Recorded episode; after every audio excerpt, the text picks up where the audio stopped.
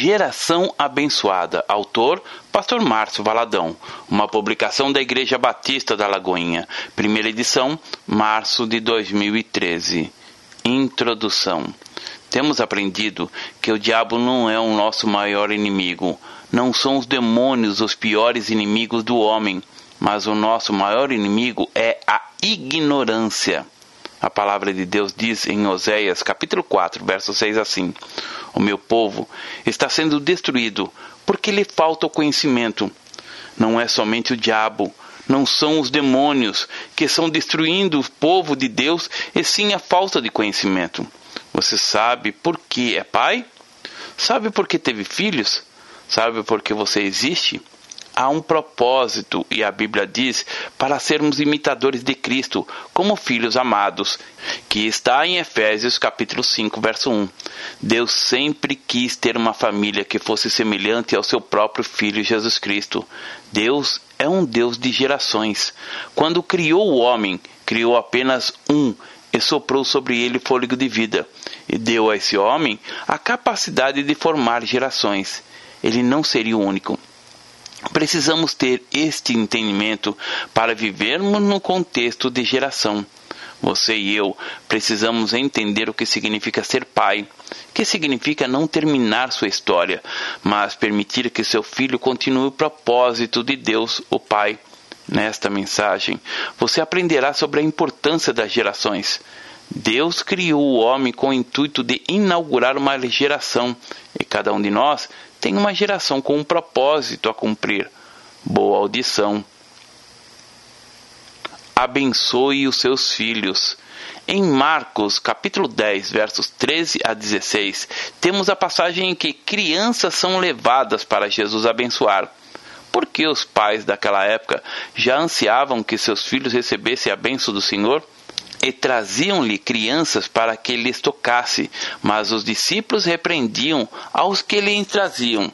Jesus, porém, vendo isso, indignou-se e disse-lhes: Deixai vir os pequeninos a mim, e não os impeçais, porque dos tais é o reino de Deus.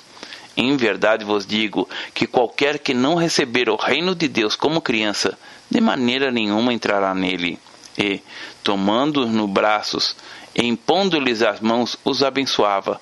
Aqueles pais queriam que seus filhos fossem abençoados por Jesus. Os filhos eram pequenos, crianças de colo, pois os pais as levavam em seus braços. Jesus as tomava também nos braços e abençoava. Esse mesmo texto é repetido em outros evangelhos com o intuito de enfatizar. Veja em Lucas capítulo 18, versos 15 a 17, que diz assim: o povo também estava trazendo criancinhas para que Jesus tocasse nelas. Ao verem isso, os discípulos repreendiam aqueles que as tinham trazido. Mas Jesus chamou a si mesmo as crianças e ordenou: Deixem vir a minhas crianças, e não as impeçais, pois o reino de Deus pertence aos que são semelhantes a ela. Digo a verdade: quem não receber o reino de Deus como uma criança, nunca entrará nele. Agora, em Mateus capítulo 19, versos 13 a 15, diz assim: Trouxeram-lhe então algumas crianças, para que sobre elas pusesse as mãos e orasse. Mas os discípulos os repreendiam. Jesus, porém, disse: Deixai os pequeninos, e não os estorveis de vir a mim, porque dos tais é o reino dos céus. E, tendo-lhes imposto as mãos, retirou-se dali.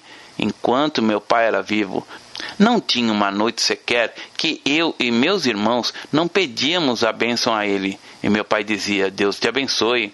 E ao acordar fazíamos a mesma coisa. E ele sempre respondia: Deus te abençoe. A bênção não é apenas uma invocação, ela flui.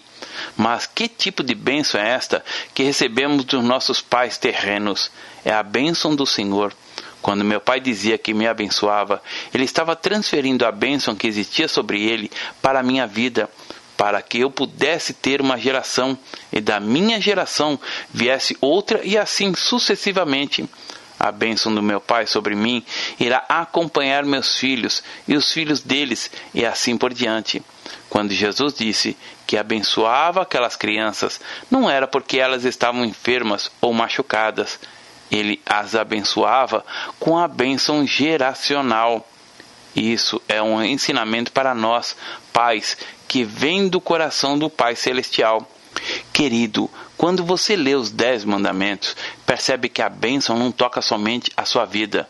A pessoa que cumpre os mandamentos procura pautar a vida pelos princípios dos Dez Mandamentos. Êxodo, capítulo 20, versos 4 a 6. Tomando apenas o primeiro mandamento, esta mesma bênção do primeiro, segundo, terceiro, quarto, quinto, até o dez se repete. Porém, no quarto mandamento está bem explícito: não farás para ti imagem de escultura, nem alguma semelhança do que há em cima dos céus, nem embaixo da terra, nem nas águas debaixo da terra. Não te encurvarás a ela, nem a servirás, porque eu, o Senhor teu Deus, sou Deus zeloso, que visita a iniquidade dos pais nos filhos, até a terceira e quarta geração daqueles que me aborrecem, e faço misericórdia até mil gerações. Mil gerações significam algo ilimitado. E faço misericórdia até mil gerações daqueles que me amam e guardam os meus mandamentos. Na minha vida, a bênção que está sobre mim veio do meu pai, que a recebeu do meu avô por isso, os pais da época de Jesus ansiavam por levar as crianças até ele, para que fossem abençoadas. Eles queriam que a geração dos seus filhos fosse diferente, que não fosse simplesmente mais alguém que existisse na terra, mas pudesse realmente cumprir o propósito do Senhor.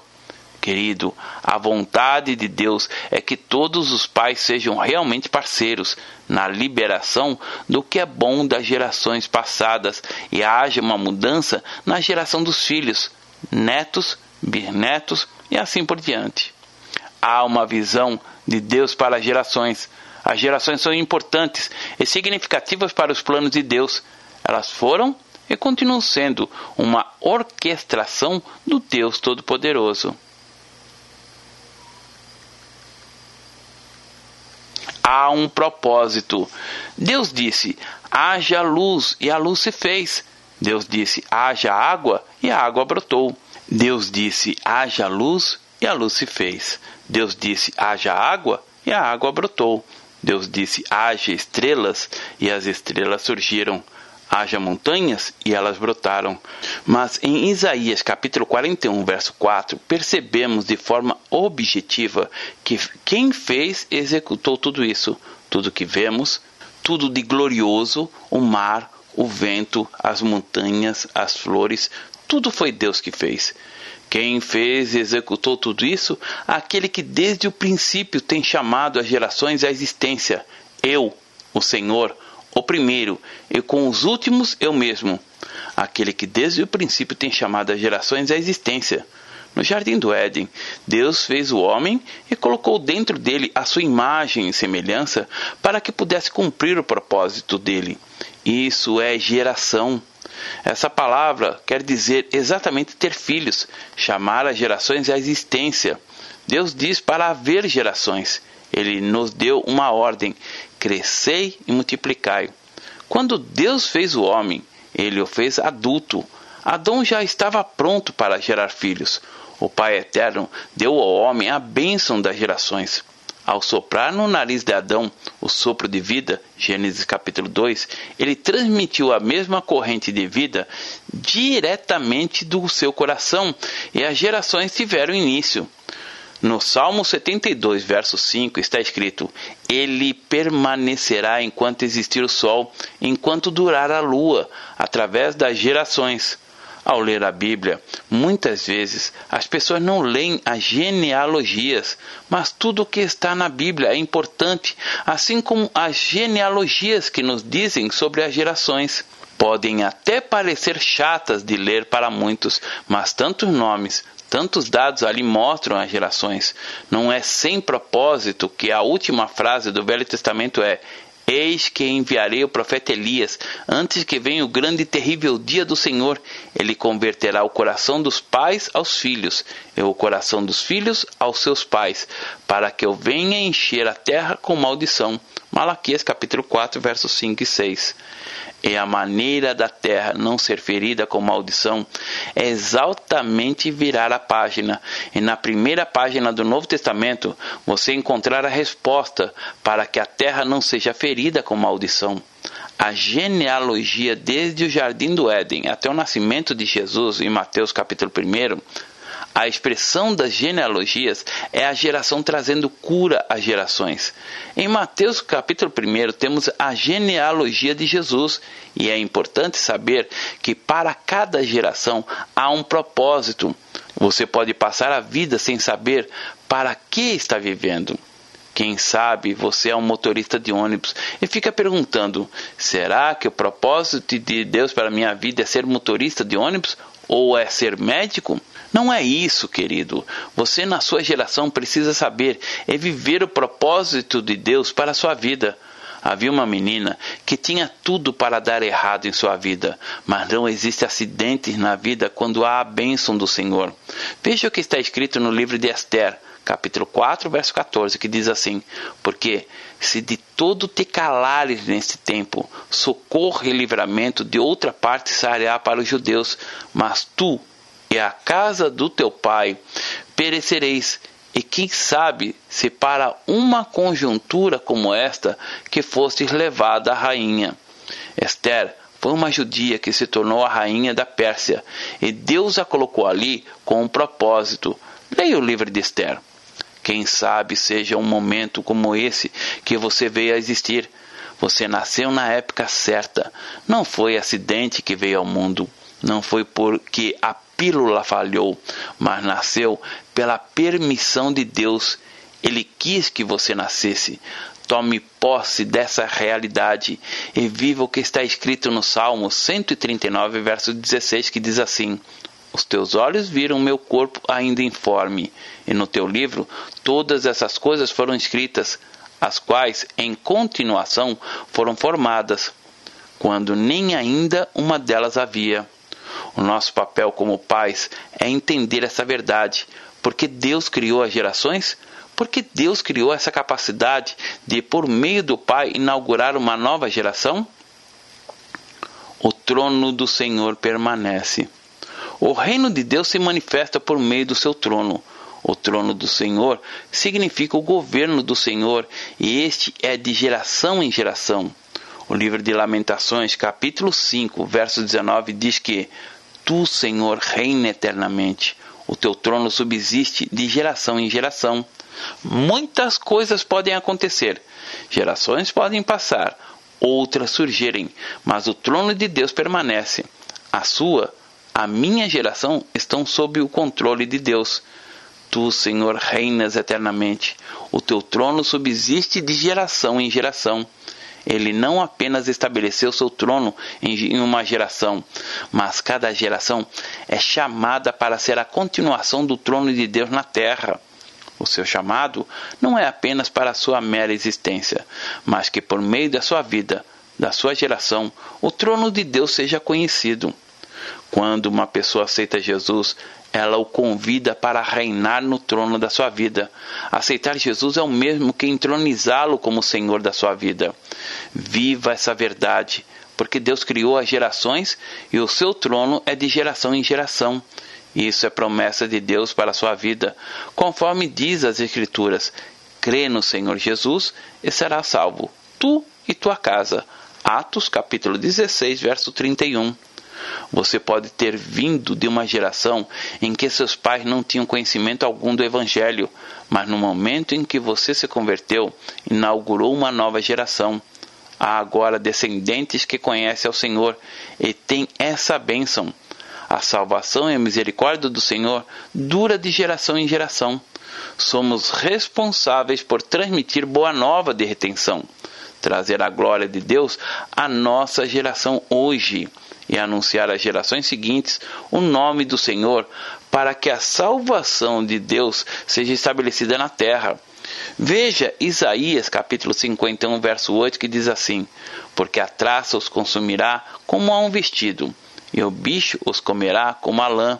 Mas a minha justiça durará para sempre, e a minha salvação para todas as gerações.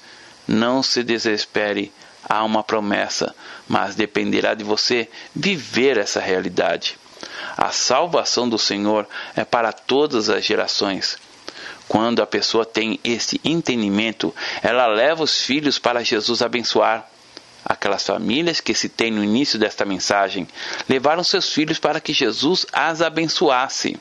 Mas os discípulos tentaram impedi-las, colocando dificuldades e empecilhos. Porém, os pais diziam que os filhos precisavam da bênção. Nossa geração precisa da bênção. Meus filhos, netos, bisnetos, as próximas gerações.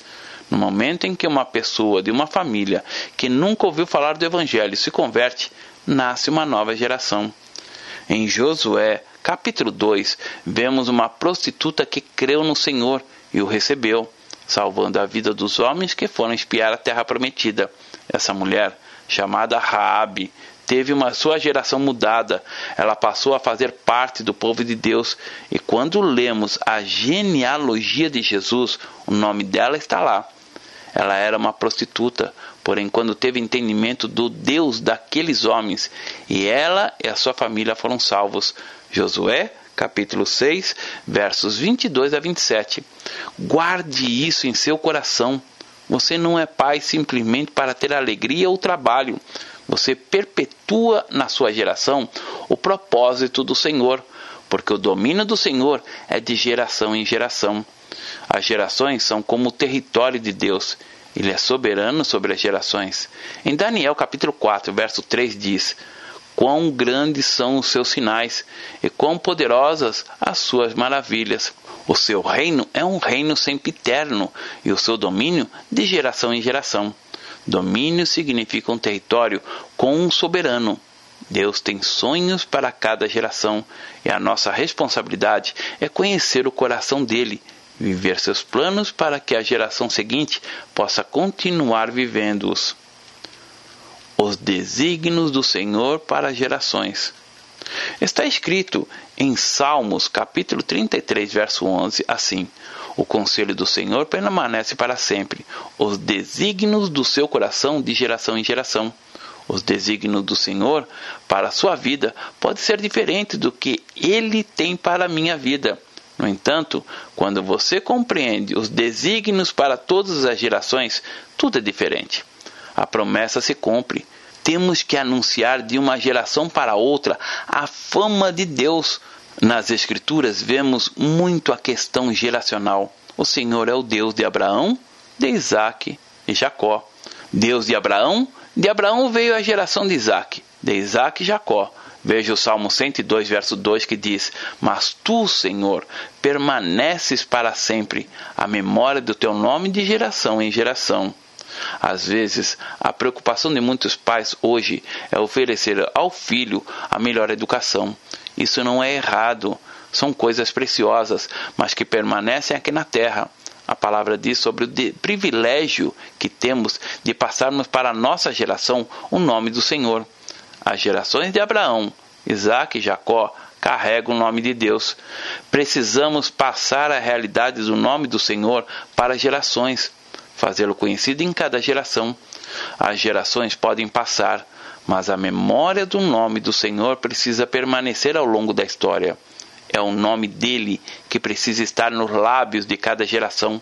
Nossos filhos podem aprender as palavras papai, mamãe, vovô, mas eles têm que aprender um nome: Jesus. Vivemos dias em que as famílias estão desestruturadas. Quantas vezes as palavras fidelidade não significa nada para muitas dessas famílias? Deus é o nosso modelo.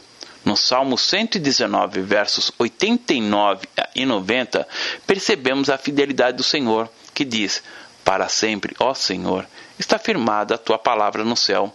A tua fidelidade estende-se de geração em geração. Fundaste a terra e ela permanece.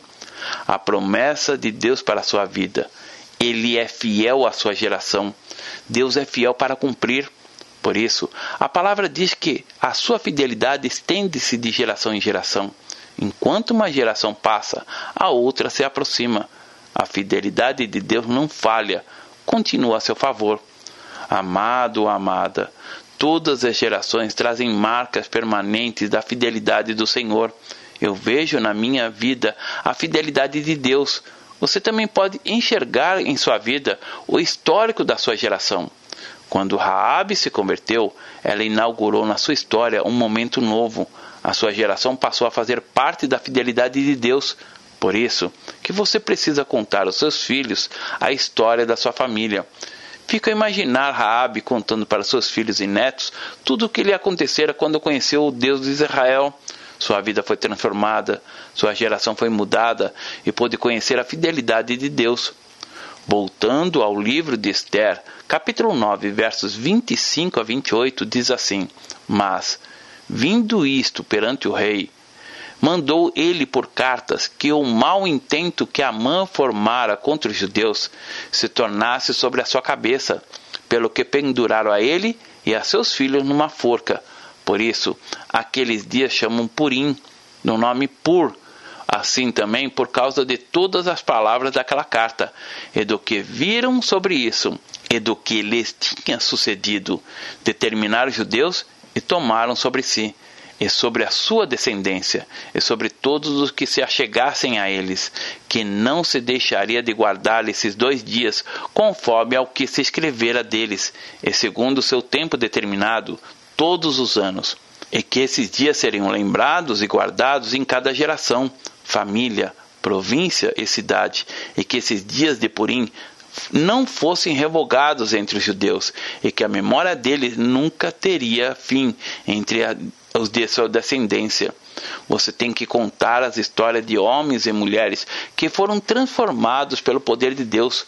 Conte a sua história de vida dos seus antepassados até os dias de hoje, quando vamos a Israel na data de Purim, exatamente nesta data, eles estão celebrando essa lembrança de livramento.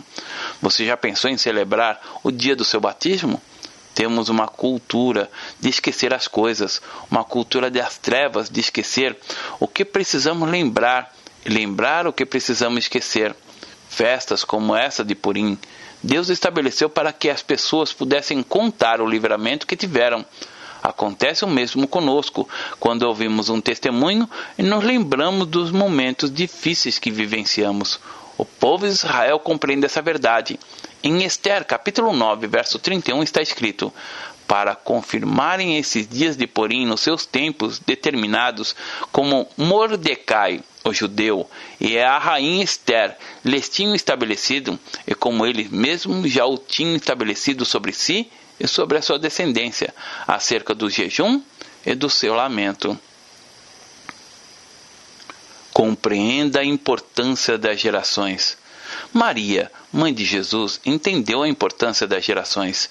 Veja em Lucas capítulo 1, versos 48 a 50 que diz: Porque atentou na baixeza da sua serva, pois eis que desde agora todas as gerações me chamarão bem-aventurada, porque me fez grandes coisas o poderoso, e santo é o seu nome, e a sua misericórdia é de geração em geração sobre os que o temem.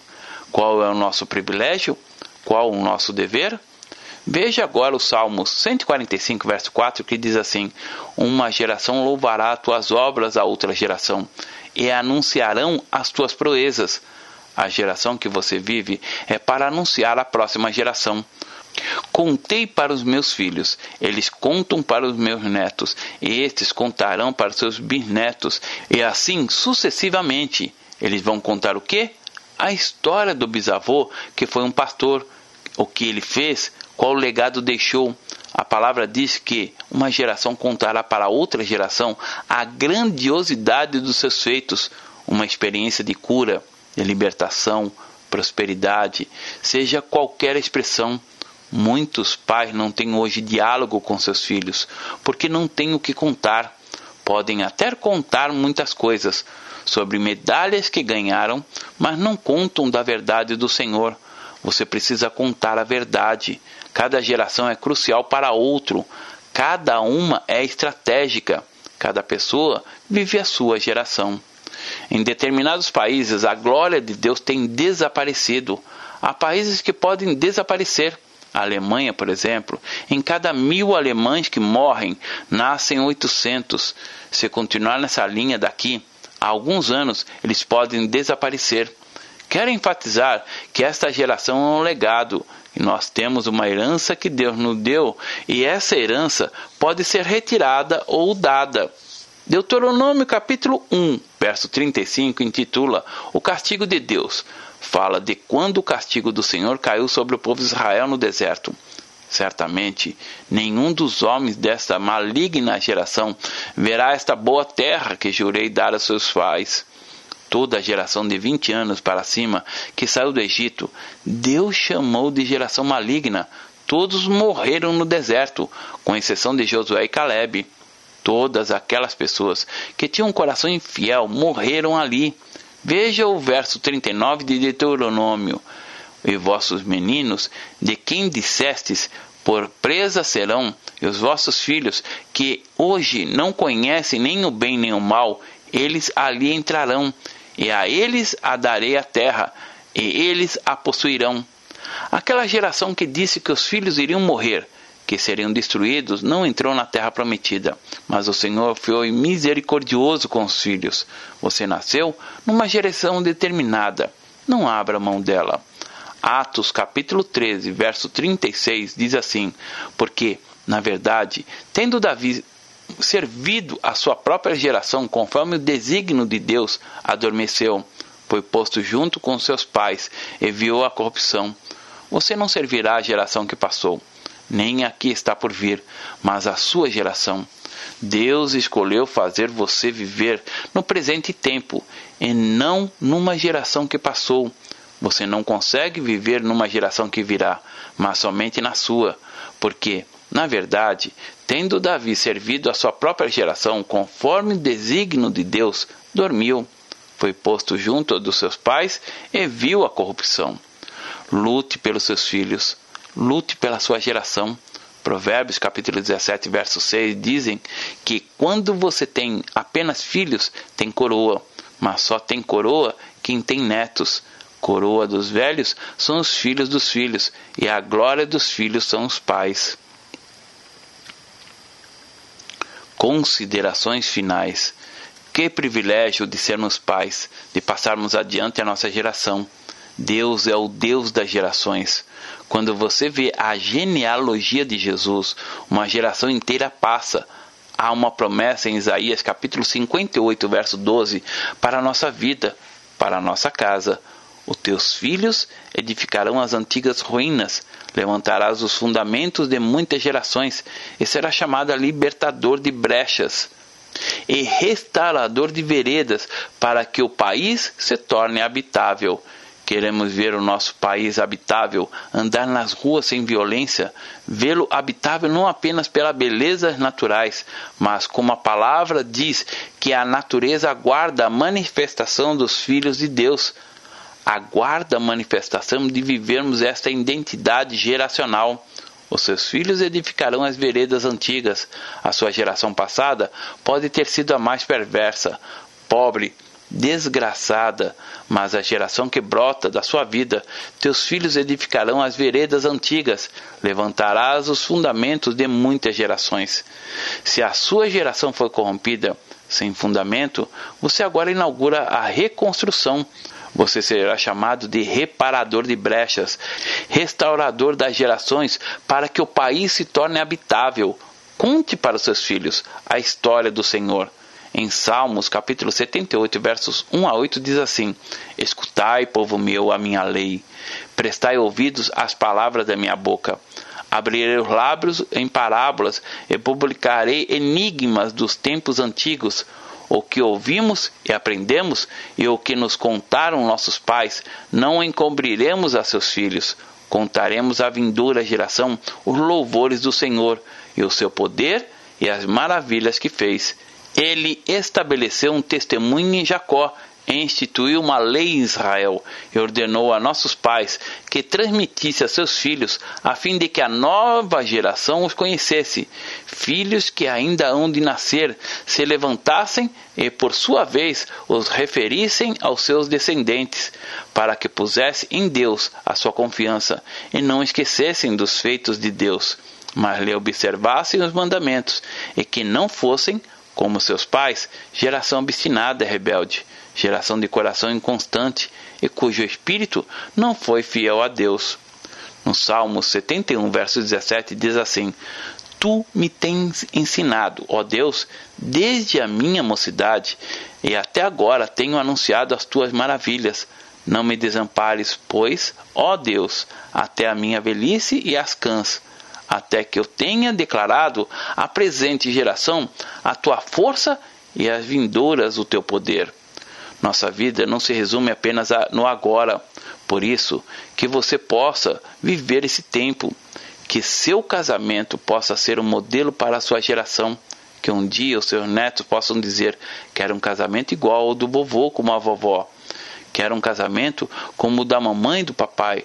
Se sua vida não foi um modelo até hoje, saiba que a vida é marcada pelos recomeços e hoje é um dia de recomeço na sua história, que você possa escrever uma nova história. Eu escolhi viver os propósitos de Deus para mim. Escolhi entender que as minhas ações têm consequências e eu quero deixar consequências abençoadoras na minha geração.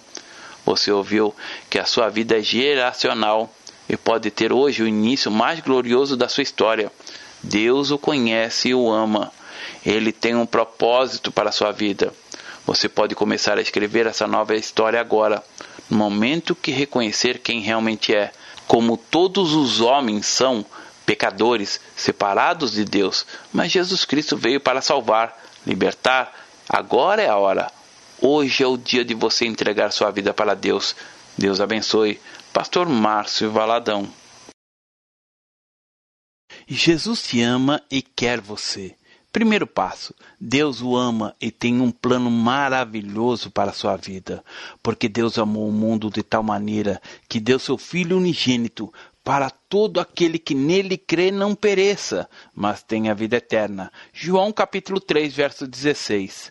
Segundo passo, o homem é pecador e está separado de Deus, pois todos pecaram e carecem da glória de Deus. Romanos capítulo 3, verso 23, parte B. Terceiro passo: Jesus é a resposta de Deus para o conflito do homem. Respondeu-lhe Jesus: Eu sou o caminho, e a verdade e a vida. Ninguém vem ao Pai senão por mim. João capítulo 14, verso 6. Quarto passo: é preciso receber a Jesus em nosso coração, mas todos quanto receberam, deu-lhes o poder de serem feitos filhos de Deus, a saber, aos que crerem em seu nome. João capítulo 1, verso 12, parte A. Se com tua boca confessares Jesus como Senhor e em teu coração credes que Deus o ressuscitou dentre os mortos, será salvo. Porque com o coração se crê para a justiça e com a boca se confessa a respeito da salvação. Romanos capítulo 10, verso 9 e 10. Quinto passo. Você gostaria de receber a Cristo em seu coração? Faça essa oração de decisão em voz alta. Senhor Jesus, eu preciso de ti. Confesso-te o meu pecado de estar longe dos teus caminhos. Abra a porta do meu coração e te recebo como meu único Salvador e Senhor. Te agradeço porque me aceita assim como eu sou e perdoa o meu pecado. Eu desejo estar sempre dentro dos teus planos para a minha vida. Amém. Sexto passo: procure uma igreja evangélica próxima à sua casa. Nós estamos reunidos na Igreja Batista da Lagoinha, Rua Manuel Macedo, 360, bairro São Cristóvão, Belo Horizonte, Minas Gerais. Nossa igreja está pronta para lhe acompanhar nesse momento tão importante da sua vida. Nossos principais cultos são realizados aos domingos. Ficaremos felizes com sua visita. Uma publicação da Igreja Batista da Lagoinha, Gerência de Comunicação, www.lagoinha.com.